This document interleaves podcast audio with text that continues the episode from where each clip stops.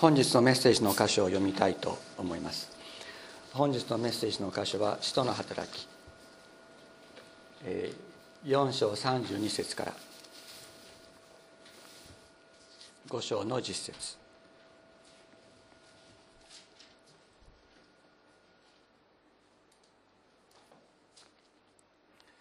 使徒の働き第4章32節から第5章の実節まで。信じた者の群れは心を心と思いを一つにして誰一人その持ち物を自分のものと言わず全てを共有にしていた。人たちは主イエスの復活を非常に力強く証しし大きな恵みがその全てのものの上にあった。彼らの中には一人も乏しいものがなかった。辞書や家を持っている者はそれを売り代金を携えてきて人たちの足元に置きその金は必要に従っておのおのに分け与えられたからである。キプロス生まれのレビ人で人たちによってバルナバ訳すと慰めの子と呼ばれていたヨセフも畑を持っていたのでそれを売りその代金を持ってきて人たちの足元に置いた。ところがアナニアという人は妻のサッピラと共にその持ち物を売り妻も承知の上でその代金の一部を残しておきある部分を持ってきて人たちの足元に置いた。そこでペテロがこう言った「アナニアどうしてあなたはサタンに心を奪われて精霊を欺いて自社の代金の一部を自分のために残しておいたのか。それはもともとあなたのものであり売ってからもあなたの自由になったのではないか。なぜこのようなことを企んだのか。あなたは人を欺いたのではなく神を欺いたのだ。アナニアはこの言葉を聞くと倒れて気が絶えた。そしてこれを聞いた全ての人に非常な恐れが生じた。青年たちは立って彼を包み運び出して葬った。3時間ほど経って彼の妻はこの出来事を知らずに入ってきた。ペテロは彼女にこう言った。あなた方は辞書をこの値段で売ったのですか？私に言いなさい。彼女ははいその値段ですと言った。そこでペテロは彼女にどうしてあなた方は心を合わせて主の御霊を試みたのですか？見なさい。あなたの夫を葬った者たちが戸口に来てあなたをも運び出します。すると彼女はたちまちペテロの足元に倒れ息が絶えた。入ってきた青年たちは彼女が死んだのを見て運び出し夫のそばに葬った。そして教会全体とこのことを聞いた全ての人たちとに非常な恐れが生じた。今日はですねあの特になぜこの4章の部分と5章の部分と今日一緒に読んだわけですけれどもなぜアナニアはショックで死ぬようなことになったのかということをご一緒にこう考えたいと思うのです。アナニアとサッピラこれ夫婦ですけども、まあ、どういう人たちどういう人たちであってなぜ捧げようと思ったのか。で捧げる前に2人はどういう会話をしていたのか。で捧げた時には何と言って捧げたのか。死ぬほどのショックを受けた理由は何だったのか。じゃあどうすればよかったのか。ということをですね今日は私が一方的に話すのではなくて皆さんにちょっと今日はワークショップ形式で考えていただきたいというふうに思っています。ちょうど男性3人女性3人でちょうどあの分かれますのであのこのことについてちょっと話し合っていただいてですねあの考えていただきたいと思います。聖書を読むときに聖書をこう立体的に読む平面的にではなくて立体的に読んでいくためには想像力必要なんですね。想像力が。でその当時のどういう現状があったかというようなことについての知識ももちろん必要なんですけれども想像力を働かせるということは非常に重要なのです。で今日はあのいつも私が一方的に話していますのでその、えー、バルナバが、えーえー、土地を売って畑を売ってその代金を、人たちの管理のもとに置いたというところのまあ、からですね私はそこのところの説明をしますのでそれを参考にしてですねじゃあどうしてサピラたちはアナニアとサピラはこういうことを考えたのかやってしまったのかということを皆さんにちょっとあの考えていただきたいと、まあ、このように今日は思っています。このように書いてあります。信じた者の群れは心と思いを一つにして誰一人その持ち物を自分のものと言わず全てを共有にしていた。でここのところはですねあの共有財産性を取っていたということではありません。共有財産性をも取っていたということではなくて自分が与えられているものは神様のものなんだという意識で生きて生きていたということなんです。で後であのペテロがですね、えー、アナニアに「それはもともとあなたのものであり売ってからあなたの自由になったのではないか」というようなことを言ってますよね。つまりあの自分の財産は自分で管理して自分が思うように使っていいというそういう自由はもちろんあったわけです。ですから強制的にあの自分が持っている財産を全部出せというようなことがあったわけではありません。むしろおのおのが神様から与えられているものはこれは神様が私に預けてくださっているものなんだ。だから神様の御用のために必要な時は出してそれを使っていただきましょうというそういう心構えで生きていたということを表しているわけです。そしてどうしてあのこのエルサレム教会の人たちはですねそういう財産を持っている人たちは自分の財産を売って人たちの足元に置いたかというとですね皆さんあのイエス様が、えー、天に帰られた後弟子たちがどうしたかということをねちょっと覚え思い出していただきたいのです。イエス様は弟子たちと一緒に外来からエルサレムに登ってきました。そして復活なさって弟子たちにですねイエス様、えー、天に帰られる前にお命じになったのです。エルサレムから離れないでかねて私から聞いていた父の約束を待ちなさい。あなた方は間もなく精霊に満たされる。そうするとエルサレムとユダヤサマリアそして地の果てまで私の証人となる復活の証人となると言われてで弟子たちはそのままエルサレムに残ったわけですね。で何人ぐらいの人たちが残ってガリラヤから出てきた人たちのうち何人ぐらいがエルサレムに残ったかって言ったら120人残ってるわけです。なぜかっていうとペンテコステの日に120人集まっていた。イエス様の母マリアなどを含めて120人ほどの人たちが集まっていた。でこれらの人たちはみんなガリラヤからエルサレムにイエス様についてエルサレムに来た人たちだったわけです。で彼らは生産手段がないわけね。仕事してないエルサレムで仕事をしてないわけです。でペンテコステの日に、えー、3,000人ほどの人たちがイエス様を信じるようになった。そして、えー、浦足の門の前に置かれていた足の不自由な人がイエス様の皆によって立ち上がってそしてその日のイエス、えー、ペテロの説教によって5,000人の人たちが男だけど5,000人の人たちが信じるようになった。それだけ多くの人たちが集まってきた。だけどもそしてその教会の働きはイエス様の復活を力強く明かしすることによってどんどんどんどん進んでいっている。この120人の人たちは教会のリーダーとなって男だけで120人の人たちをこうリードしていたわけですね。ですからその120人の人たちの生活を支えなければいけないということももちろんあった。それからエルサレムの中には貧しい貧しい人たちも非常にたくさんいた。そしてえー、未亡人になった人ですね。あの夫に先立たれた人たちあるいは、えー、年を取った人たちまた孤児そういう人たちは今のように社会保障制度が全くない時代ですから誰かが生活を支えなければいけない。そういう中にあってそのそういう人たちの生活を支えていく。宣教の働きをする人たちの生活を支えまた貧しい人たちの生活を支えていかなければいけないというそういう必要があった。それがエルサレム教会の必要であったわけです。そういう中で土地を持っていたり畑を持っていたりあるいは家を持っていたりした人たちはですねああこの教会の必要を満たすために自分が持っているものを使ってもらおうと思ってですねそれを売ってそして人たちの足元に置いた、まあ、足元っていうのは物理的に足元に置いたかどうかっていうのは別としてですね人たちに管理してください。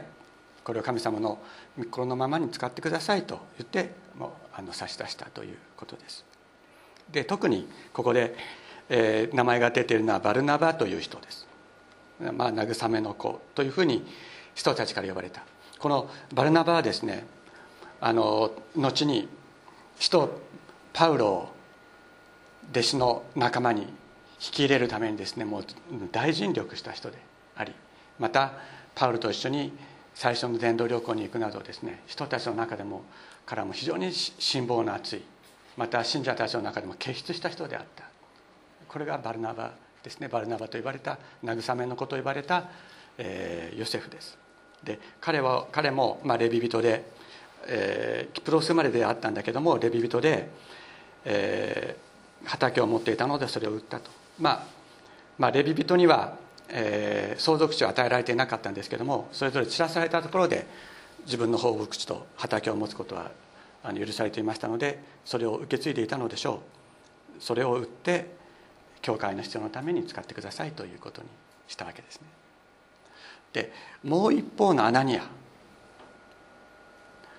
もう一度読みます。ところがアナニアという人は妻のサピラと共にその持ち物を売り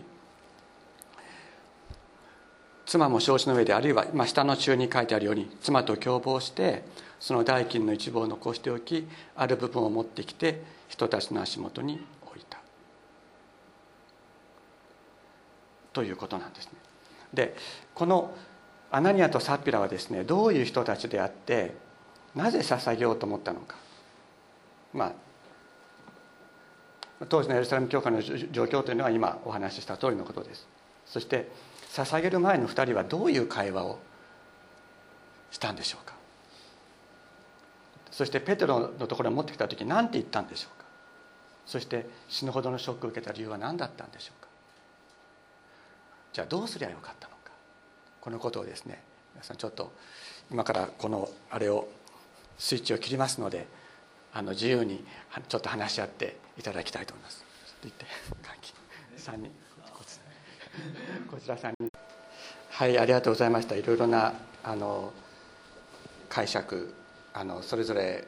考えてくださったことを本当にあそうだなっていうあの思いながらお話を聞いてました。あの一つ最後の方でちょっと出てきたことであのバルナバが捧げ物をしあの畑を売った全てを捧げた。それを見た時におそらくみんなすごいと思ってじゃあ私もっていうそういう思いっていうのは教会の中でこういうふうに盛り上がってたかもしれませんよね。それそれはそうそうだっただろうなというふうに思いました。それにしてもやはり皆さんの中に疑問として最後まで残っていて解けなかったのはなぜ死ななければいけなかったのか。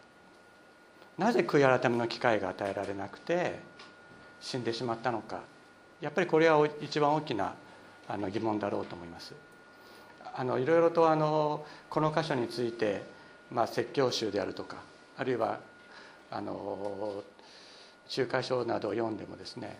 あの神の罰というふうに書いてあるものもあります。で私は神の罰というふうにあの書いてらっしゃる、まあ、そういう先生方のものを読んで非常にこう違和感を感じてはいたんですね。おそらくこれは僕は私はこれは罰として与えられた人ではないというふうに思っています。なぜかというとこの箇所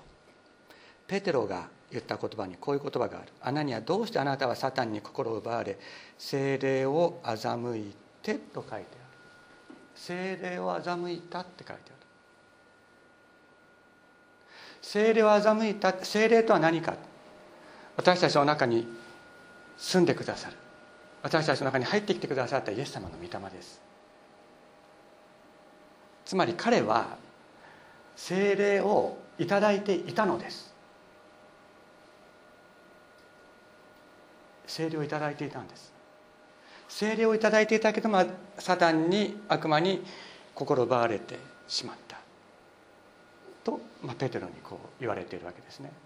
じゃあ精霊とは何か？これイエス様が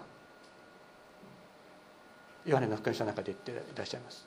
しかし助け助け主すなわち、えー、父が私の名によってお使わしになる精霊はあなた方に全てのことを教えまた私があなた方に話した全てのことを思い起こさせてくださいます。というふうに言ってる。だから彼らが献金しようと思ったその思いは精霊によるものだったと考えることができる。で彼らはアナニアもサピラもペテロやその他の弟子たちの説教を聞いてああ本当に自分はこの自分の罪がイエス様を十字架にかけたんだ。自分がイエス様をかけてあイエス自分自身がイエス様を十字架にかけてしまったんだということを本当に納得してそしてこのクリスチャンの仲間に加わったはずなんですよ。で彼らはそこで聖霊をいただいていたんですそして教会の中で経済的に大変な状況っていうのがあるということも彼ら彼らは分かってたと思いますそしてバルナバをはじめとする人たちが自分の財産を売ってその教会の必要を満たしている時に精霊に示されてですね私もこの働きに参加しよう。とか心から思ったんだと思います。私はね。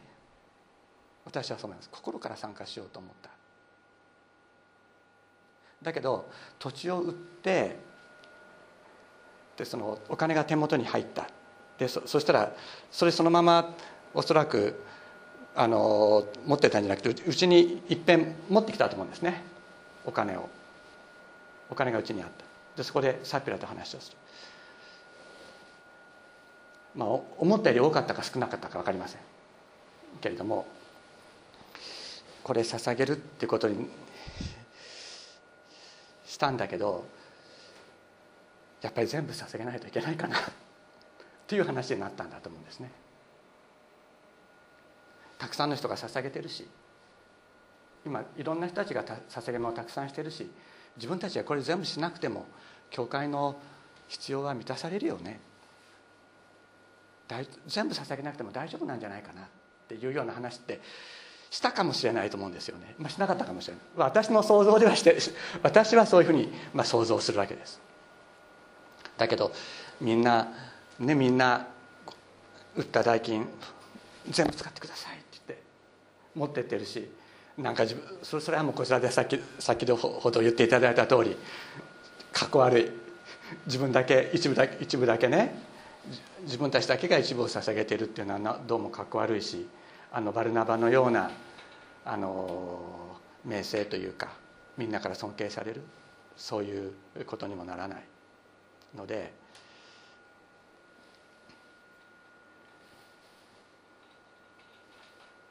今ここにあるまあじゃあ半分だけにしとこうか。例えば半分だけにしとこうか。って言ってじゃあこれを全部って言って捧げれば、まあ、いいよね。っていうことになったんだと思うんですね。やはりそこに先ほどお話があったように、まあ、偽善であるとか欺瞞であるとかあるいは人によく見てもらいたいという思いであるとかそういうものがあったんだと思います。しかしあの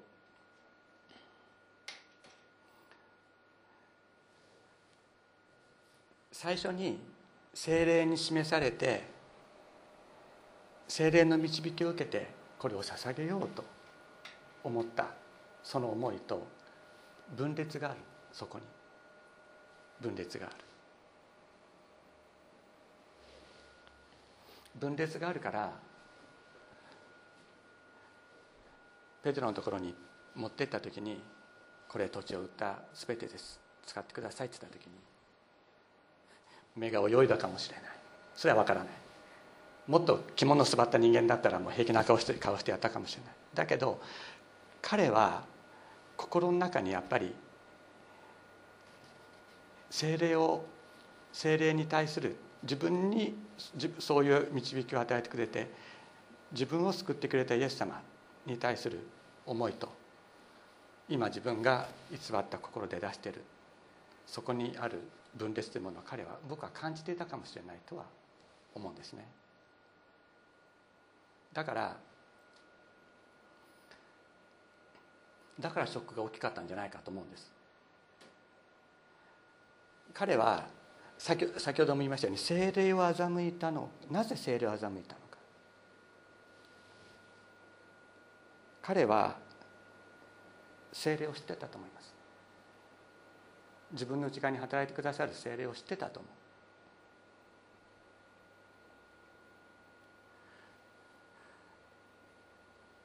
だからショックが大きかったんだと思います。本当に精霊に満たされること精霊に導かれることそれしかないと思って彼はやっぱり本来教会の指導者たちの言葉に従って生きてきたと思うんですね。だからお前は精霊は欺いたのだ。神は欺いたのだと言われた時にそれは自分の本当に自分の存在がなくなるほどのショックを受けたんではないかと私は思うんです。それは自分自身が自分自身に当てはめて考えてみたらそうかなというふうに思ったんですね。まあ、自分の命がなくなるほどあののことにはならないかもしれないけども数ヶ月数日1週間1ヶ月立ち上がれないぐらいなことにはなるかもしれない。とは思います。本来精霊に導かれてこうしようとあるいはこうしてはいけないというふうに言われたことについて分かんないよね。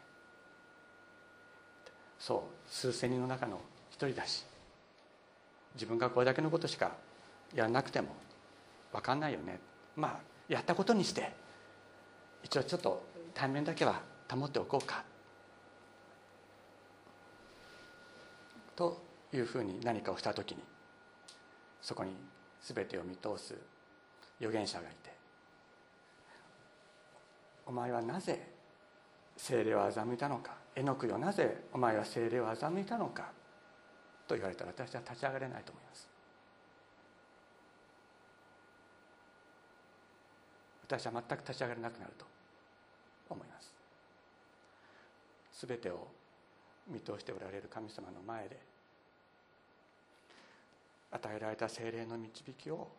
本当に大切にしなければいけない。もちろんそそこでペテロに言う前に精霊にそういうふうに言われた時に精霊に対して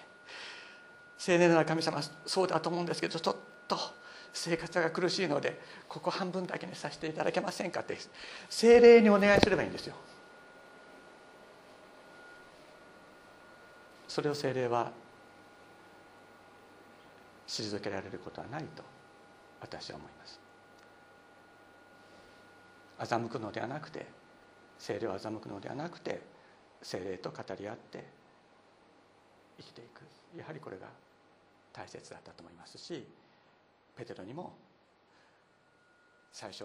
全部ね捧げようと思ったんですけどちょっと後々の生活のこともあるのでここはちょっと申し訳ないけど半分だけ捧げさせてくださいって言ったら「はいいよ素晴らしいね」って言って言ってもらえたと思うんです。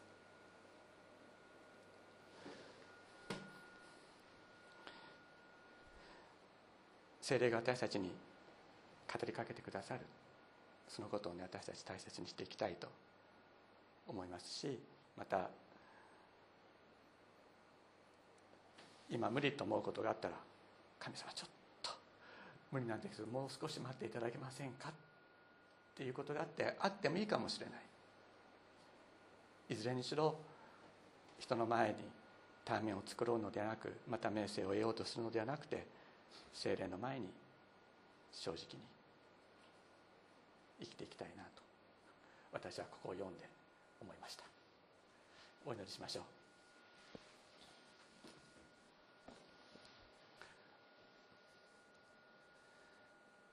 天のお父様